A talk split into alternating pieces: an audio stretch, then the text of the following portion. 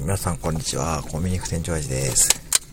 久々に今日はちょっと、えーと、外出しています。ちょっと食レポをやりたいと思います。はい、食レポですね。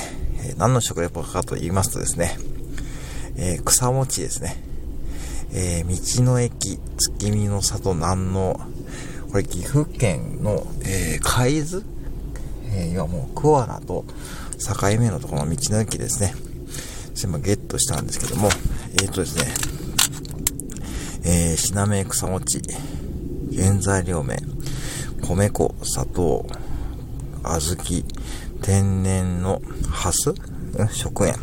えー、何もですね、こう、いわゆるこう、ああいう添加物が入ってなくてですね、とてもこう、なんか優しい味で、3個入りで300円でしたね。はい。で、ちょっと写真撮りますね。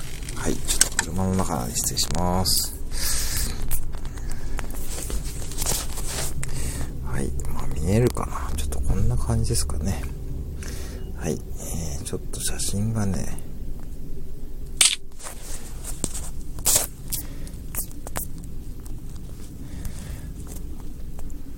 はい。では、ちょっとね、じゃあいただいてみます。失礼します。ちょっとね。えー、ちょうどね、えー、っと、なんて言うんでしょうね。ピンポン玉ぐらいの大きさでですね、本当にね、一個一個手包みですね。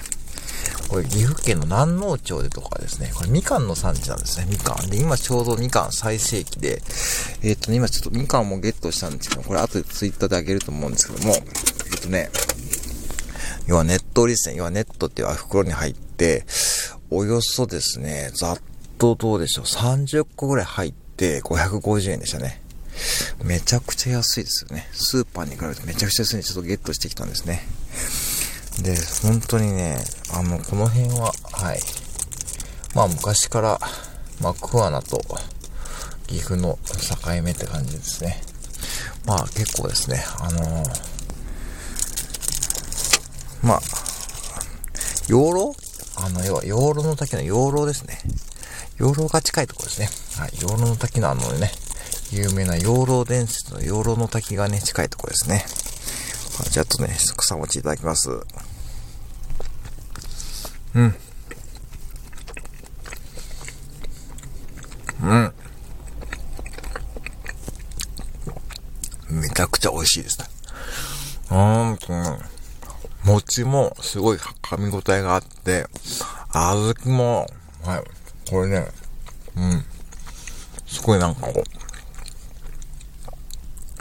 ちょうど今お腹空いてたんでね、とてもいい、えー、甘さもちょうど甘くて、小豆のね、えー、よもぎのちょっと苦い、えー、感じと、え皮のちょうどいい噛み応えと、小豆の柔らかさで、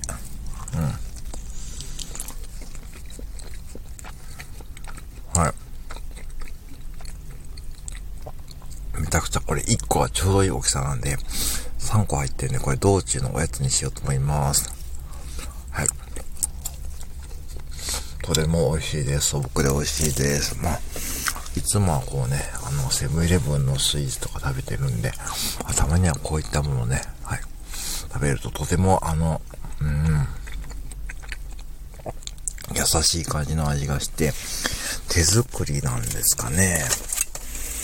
えー、っとね、待ってくださいね。お店の名前が、なんだろう、歌唱、終わり屋って感じですね。えー、岐阜県海津市南農町駒野って書いてありますね。はい。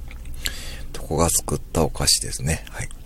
えー、そのよもぎ餅をちょっとね、食レポしてみました。えー、今日はちょっとね、こんな感じで、えっと、まあ、ゆるく配信していきます。えー、まあ、電池が持つかわかんないんで、あまりこう低浮上になりますが、えー、また皆さんよろしくお願いします。ありがとうございました。